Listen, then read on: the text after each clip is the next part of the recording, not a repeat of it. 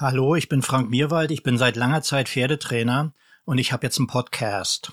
Der heißt Wir reden online und Nomen est Omen. Ihr sitzt auf der einen Seite, vielleicht sogar in eurer Küche. Ich sitze auf der anderen Seite und wir reden miteinander. Die Gespräche sind Themen offen und mit Sicherheit wird es das eine oder andere hypologische Thema geben.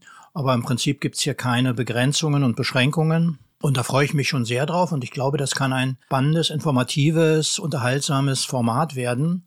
Und wenn ihr auch einmal dort Interesse hättet, ich habe nämlich einen Aufruf bei Facebook gestartet, einige haben sich schon gemeldet bei mir, macht es ihnen nach und sendet mir über die Messengers eine Nachricht und dann kommen wir zusammen und dann unterhalten wir uns auch mal hier.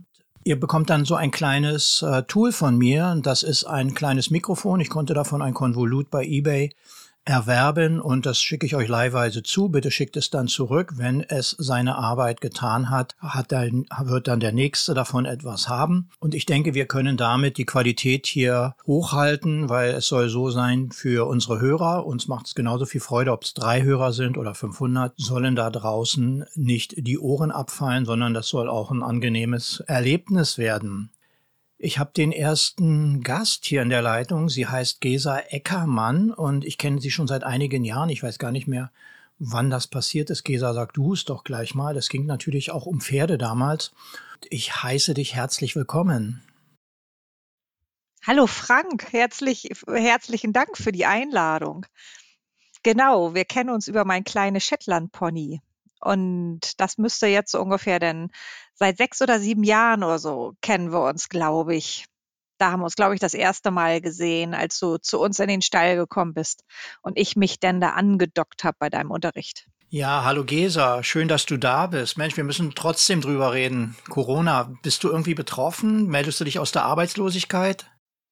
Nee, zum Glück gar nicht. Ich bin gleich, als dieses ganze Desaster anfing mit Mitte März, da bin ich auch gleich postwendend in die Kurzarbeit gegangen und bin da erst seit September wieder raus. Also jetzt seit September arbeite ich wieder regelmäßig. Bis dahin habe ich Kurzarbeit gemacht, Kurzarbeitergeld bekommen das war so ein bisschen wie arbeitslos sein, ohne Bewerbung schreiben zu müssen und war trotz schönem Wetter eine sehr unbefriedigende Situation für jemand wie mich, der sehr unruhig ist, der immer unterwegs ist, der immer reist, der immer immer etwas zu tun hat und plötzlich gab es irgendwie nichts zu tun, außer den Garten und den von vorne bis hinten und nochmal von vorne. Das heißt, Unkraut gibt's da jetzt nicht mehr, oder? Inzwischen gibt's wieder Unkraut. ich muss auch sagen, die anfängliche Euphorie von wegen, Mensch, jetzt räumen wir mal die Bude auf und entrümpeln und machen den Garten, das hat dann ein bisschen ange hat dann vielleicht irgendwie so zwei, drei Wochen irgendwie angedauert. Man hat ja auch gedacht, das geht alles wieder schnell vorbei. Und als dann klar war, das geht überhaupt nicht schnell vorbei, dann kehrte auch der Alltag, Alltagstrott und die und die Sofaschwere und so weiter wieder ein, wo man sich auch gedacht hat, ach nee, kommt dich eh keiner Besuchung, brauchst doch nicht aufräumen, brauchst doch nichts machen. Also inzwischen sieht's wieder aus wie vorher. Was soll ich sagen? Bei mir muss ich sagen, ganz klar, meine Stimmung hat sich geändert. Als das losging im März oder April, das war schon teilweise ein recht schräges Gefühl. Man war unsicher, man war unwissend. Die Wissenschaft probierte wie wird denn das Virus übertragen und man wusste eigentlich noch nichts Genaues und von daher war man eigentlich vorsichtig. Die Bedeutung der Schmierinfektionen, die hat sich inzwischen geändert. Damals wusste man noch nicht, ja, kann ich es anfassen oder nicht anfassen. Ich durfte ja Unterricht geben, Einzelunterricht. Und da habe ich halt gesagt, ich nehme meinen eigenen Zügel beziehungsweise habe Handschuhe getragen. Das ist heute nicht mehr ganz so streng, weil man weiß ja inzwischen, dass ein Hauptübertragungsweg über die Aerosole geht. Aerosol, genau. Heißt, du darfst nicht unbedingt singen bei deinem Unterricht, weil dann verbreitest du wieder Aerosole. Genau, Gesa. Ich habe außerdem Vok Vokabular gelernt. Wusste ich nicht, kannte ich nicht. Aerosole, Niesetikette und so. Alles neu. Und wie oft zu Beginn der Maskenpflicht hat man das noch gesehen auf den Parkplätzen von den Supermärkten ganz besonders? Das war der sogenannte Maskenrollback. Die Leute drehten auf dem Hintern um, schlugen sich vorher mit der flachen Hand an die Stirn und sagten, zum Auto zurück, Maske vergessen. Ich auch. Ist weniger geworden inzwischen. Ich habe inzwischen ganzes Dutzend Masken im Auto und verkaufe die sogar. Neues habe ich einem eine angeboten. Also ich wollte sie schenken, aber er hat mir zwei Euro in die Hand gedrückt für so eine einfache grüne Papiermaske. Fand ich einen guten Deal. Seitdem habe ich jetzt immer welche im Auto. Mir ist es genau umgekehrt passiert, weil ich war neulich auf dem Supermarktparkplatz völlig lost, ohne Maske und diese Hilflosigkeit muss man mir angesehen haben. Einer von diesen Hinz- und Kunstleuten, die dort diese Obdachlosenzeitungen verkaufen. Ich glaube, es ist eine Obdachlosenzeitung. Mhm. Der mhm. sagte, hier hast du eine Maske, schenke ich dir. Und naja, natürlich gebe ich dem dann eine großzügige Spende. Die Maske war neu, also die war nicht gebraucht. Und dann ist man fertig, kann endlich reingehen in den Supermarkt und dann Schlag an die Stirn, kommt nochmal der Einkaufswagen, Rollback. Man hat die Marke vergessen für den Einkaufswagen. Also das passiert mir auch tatsächlich öfters als das mit der Maske, dass ich denke, oh nee, jetzt hast du keine Münze mit und jetzt kannst du nicht, ohne Einkaufswagen kommst du da nicht rein, dann wirst du schräg angeguckt und kommst jetzt gar nicht rein. Und das passiert mir öfters, als dass ich keine Maske dabei habe. Ich habe inzwischen in jeder Jackentasche, in jeder Hosentasche, in jeder Umhängetasche überall ein bis fünf Masken in verschiedenen Ausfertigungen irgendwie. Das ist auch so ein Thema, Maske an Mann. Ich habe eine Papiermaske immer dabei, also immer, ja, immer, außer ich vergesse. Nee, ich habe sie wirklich immer dabei und ich habe die in meiner Jeans-Tasche, Jeans-Hosentasche geknüllt, zerknüllt und nach einer Woche, nach drei Tagen bis nach einer Woche Ja, ist schon schräg. Also ohne Frage. Aus meiner schräg. Sicht, ganz allgemein gesprochen, ist es so, dass sich die Gesamtsituation im Gegensatz zum März entspannter hat und man ist selbstsicherer geworden, weil man einfach mehr weiß. Man weiß, wie sich das Virus überträgt und ich weiß auch für mich in meinem Beruf, wenn ich zumindest Einzelunterricht gebe, ich bin meistens draußen oder auch in Reithallen, da ist Person to Person, das ist Einzelunterricht, was soll denn da passieren? Der Abstand ist ja eh schon durch das Pferd gegeben. Und ich weiß auch nicht, warum noch keiner auf die Idee gekommen ist, von dieser Personen pro Quadratmeter Zahl dazu überzugehen, zu sagen, ich berechne mal die Personen zu Kubikmeterzahl, weil ich finde es ja schon einen Unterschied, ob ich in einem luftigen, in einer luftigen Halle stehe, wo fünf Meter Luft über mir ist, der Himmel im Prinzip, oder ich bin draußen auf dem Außenplatz. Sowieso, da sagt man es ja, das ist nicht so schlimm, ne? Aber es ist schon ein Unterschied, ob ich jetzt in so einem gedrungenen Partykeller mit 1,80 Meter Deckenhöhe mit vielen Personen zusammen bin. Im Frühjahr, in den ersten Tagen und Wochen des Lockdowns, ging die Anfragen nach Beratung, Reitunterricht, die Dinge, womit ich mein Geld verdiene normalerweise, die ging runter. Null. Wirklich. Es war zumindest gutes Wetter, gerade in der Anfangszeit. März, April war super Wetter. Hä, was hat denn das jetzt damit zu tun? Naja, dass wenn du nichts zu tun hast und zumindest das Wetter schön ist, es wäre dramatischer, finde ich, wenn auch noch das Wetter richtig scheiße gewesen wäre. Wenn es geregnet hätte und einfach nur matschig und ungemütlich und man hängt zu Hause und denkt sich: „Mensch, was mache ich denn jetzt mal bloß?“ Also, rein was die Stimmung betrifft, finde ich, hebt das oder hob das die Stimmung zumindest ein bisschen an.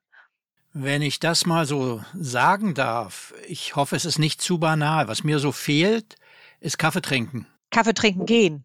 Ja, zu Hause geht's ja noch. Du, mir auch, total. Aber einfach, wenn du mit dem Auto unterwegs bist, da ist eine Tankstelle, darf ich das hier sagen, Aral, teuerste Sprit, aber der Kaffee ist ganz okay, anhalten und einen Kaffee trinken gehen. Gibt's nicht mehr. Ja, ich gehe jeden Samstag mit Freunden, gehen wir frühstücken im Café Plus in Geesthacht. Weltbestes Frühstück, ganz nette Leute und die mussten eben schon in der letzten, beim letzten Lockdown sofort dicht machen.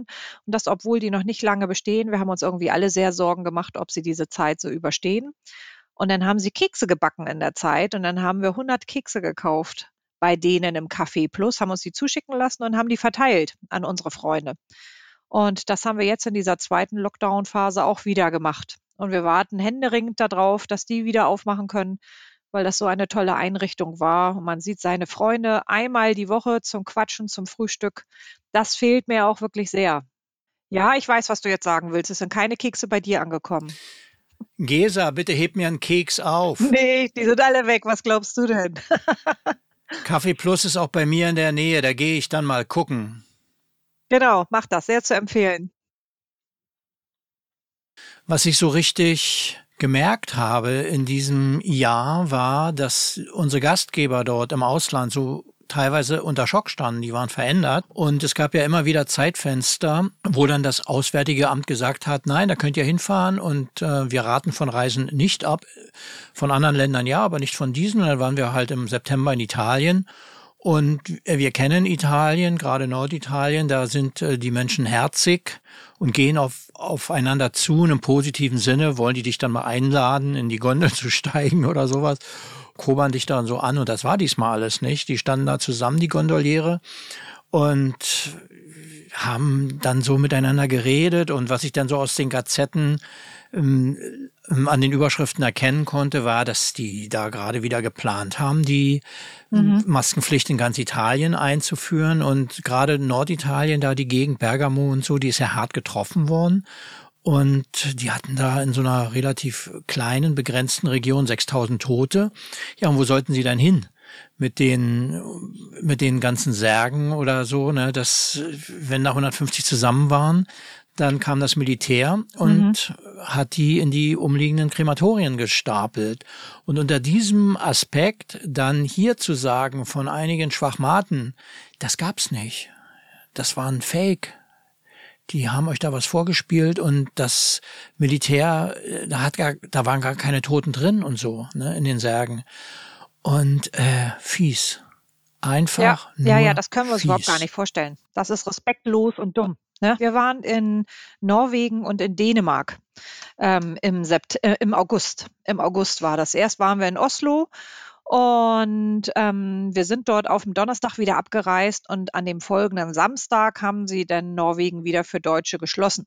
Also sind wir da irgendwie gerade noch wieder rechtzeitig rausgekommen. Dann waren wir dann noch ein paar Tage in Dänemark und das war auch grundsätzlich in beiden Ländern entspannter, weil es da eben auch keine Maskenpflicht gab. Wir sind aber schon so im Maskenmodus gewesen, dass wir trotzdem überall unsere Maske dabei hatten und weil es trotzdem auch in den in den U-Bahnen und ähm, auf den Marktplätzen und so in Oslo halt überall gerappelt voll war, kam man sich tatsächlich schon komisch vor, nach dieser Zeit eben nicht mit einer Maske unterwegs zu sein. Und ja, also wir waren letztendlich froh, dass wir noch mal in Urlaub fahren konnten, weil Deutschland war ja auch voll. Ne? Also es, natürlich ist Deutschland auch ein schönes Land und auch ein schönes Urlaubsland, aber es war ja auch überall voll. Und wir haben Freunde in Oslo, die wir regelmäßig besuchen und da haben wir uns sehr gefreut, dass wir da noch ein paar Tage mit denen verbringen konnten. Tja, mal gucken, wann das weitergeht mit dem Reisen. Ne? Kann es sein, Gesa, dass Corona auch was Positives hat? Dass wir nach Corona vielleicht was anders machen als vorher, dass es entschleunigt. Ich meine jetzt nicht die Menschen, die schulpflichtige Kinder oder Kindergartenkinder zu Hause haben. Ja, ja, ja, genau, genau. Also wenn du davon ausgehst, so den Arbeitsalltag hat es, hat es schon stark entschleunigt. Ähm, ich bin das Jahr davor, bin ich mindestens jede zweite Woche für zwei bis drei Tage immer gereist beruflich. Das habe ich jetzt seit Februar überhaupt nicht mehr gemacht. Also ich musste immer nach, nach Süddeutschland, immer nach Würzburg, saß in der Bahn, dreieinhalb Stunden hin, dann war ich dort für ein, zwei Nächte, dann wieder dreieinhalb Stunden zurück. Du warst immer erledigt, ähm, weil dieses Bahnfahren und dieses dort präsent sein ähm, ist schon, das ist schon sehr anstrengend. Und ja, das gibt's jetzt alles nicht. Das ist, das ist durchaus positiv. Und ich glaube auch, dass dieser Trend noch weiter anhält, dass man eher auf Videokonferenzen setzt, anstatt durch die Gegend zu jetten, wo man sich eben auch wirklich fragen muss, ob ich für einen Ein-Stunden-Termin nach München fliegen muss oder nach Stuttgart oder sonst wohin, um dann wieder zurückzufahren. Muss das sein oder langt nicht auch eine Videokonferenz? Es geht natürlich wirklich viel Zwischenmenschliches verloren. Das darf man nicht, das darf man nicht vergessen. Ich hatte zum Beispiel vor einem Monat mal ein Online-Vorstellungsgespräch und habe auch erst gedacht, ja, ist ja praktisch, dann lernen wir uns da drüber kennen. Aber ganz ehrlich, ich bin so ein Mensch, ich habe sonst schon vom, vom Eingang des Bürogebäudes über den Fahrstuhl bis zum Meetingraum habe ich schon mehr erfahren und mehr von mir präsentiert, als ich während des ganzen Vorstellungsgespräches mache. Ähm, sowas entfällt da. Ne? Dann konzentrierst du dich halt wirklich eine Stunde lang auf die Fakten und stellst dich vor, aber kannst halt eben nicht noch zwischenmenschlich irgendwie glänzen oder halt mal Smalltalk machen und über Hobbys reden oder über das Wetter. Ähm, das, das ist schon ein großer Nachteil. Aber der Vorteil ist eben, ich musste mir nicht die Mühe machen, da extra hinzutoben und vielleicht einen Urlaubstag zu nehmen oder ähnliches. Also es hat durchaus Vor- und Nachteile, dieses Ganze. Ähm, und es wäre schon zu, zu hoffen, dass, wenn sich das Ganze mal wieder normalisiert, dass wir einiges davon auch weiter mitnehmen. Na, tatsächlich äh, positive Aspekte. Auch Bereiche wie zum Beispiel die Hochschulen, die haben ja jetzt ja im Moment ganz auf den Präsenzunterricht verzichten müssen und bieten alles im Internet an. Ich glaube, da wären die in einigen Jahren noch nicht hingekommen, wenn sie jetzt nicht gemusst hätten. Mhm. Bloß nicht raus aus der Komfortzone und so. Ich habe es mitbekommen bei jemandem, der Chemie studiert. Da geht alles von zu Hause. Und wenn dann so eine Laboreinheiten zu machen sind, Praxis also, ja, dann können die sich das aussuchen und sagen, entweder ihr macht das im nächsten Jahr, wenn Corona dann hoffentlich wieder vorbei ist, oder aber ihr unterschreibt uns, dass ihr gewisse Verhaltensregeln habt. Wahrscheinlich macht ihr mal einen Test erstmal alle, wie so eine Fußballmannschaften. Ne? Also bestimmte Verhaltensregeln. Dann können wir das auch hier euch ähm, anbieten, dass ihr im Labor dann arbeitet. Mhm. Auf jeden Fall für den, der damit umgehen kann, ein großes Stück Freiheit. Auf jeden Fall. Das ist, glaube ich, typbedingt. Ne? Also es gibt sicherlich welche, ähm, die können, die können sich das selber, äh, diesen Stoff halt selber gut beibringen. Und manche brauchen vielleicht die Interaktion mit dem, mit dem Lehrer, mit dem Professor irgendwie an der Uni. Und genauso ist es, finde ich ja auch mit Stichwort Homeoffice. Ich arbeite ja seit gut sieben Jahren im Homeoffice. Und ich habe die ersten fünf Jahre habe ich gehasst. Das wurde immer langweiliger, das ist mir immer mehr auf die Nerven gegangen, es hat mich immer mehr angeguckt. Und jetzt habe ich seit zwei Jahren ein externes Homeoffice, das heißt, ich habe mir ein Büro in Winsen angemietet und arbeite von hier aus arbeite jetzt immer noch allein, während meine Kollegen in Würzburg sitzen, aber ich habe hier zumindest jemanden an Empfang. Ich treffe mal jemanden auf dem Flur und kann da mal jemanden sprechen und kann halt auch meine Tür hinterher wieder abschließen. Aber dieses Büro ist auch ähm, sehr sorgfältig ausgewählt worden, damit mein Fahrtweg eben auch nicht zu lang ist. Man hat deutlich mehr Zeit im Homeoffice. Sobald man den Stift fallen lässt, hat man Freizeit. Aber die Arbeit liegt dann ja auch immer noch rum auf dem Tisch. Und jetzt habe ich das so, ich habe hier jetzt so 25 20 Minuten ungefähr, fahre dann dann gemütlich wieder halt nach Hause. Und das ist für mich selber die bessere Option, aber es sind ja viele unter uns, die sagen, Homeoffice wäre, wäre total toll. Ich glaube, die gesunde Mischung wäre es immer.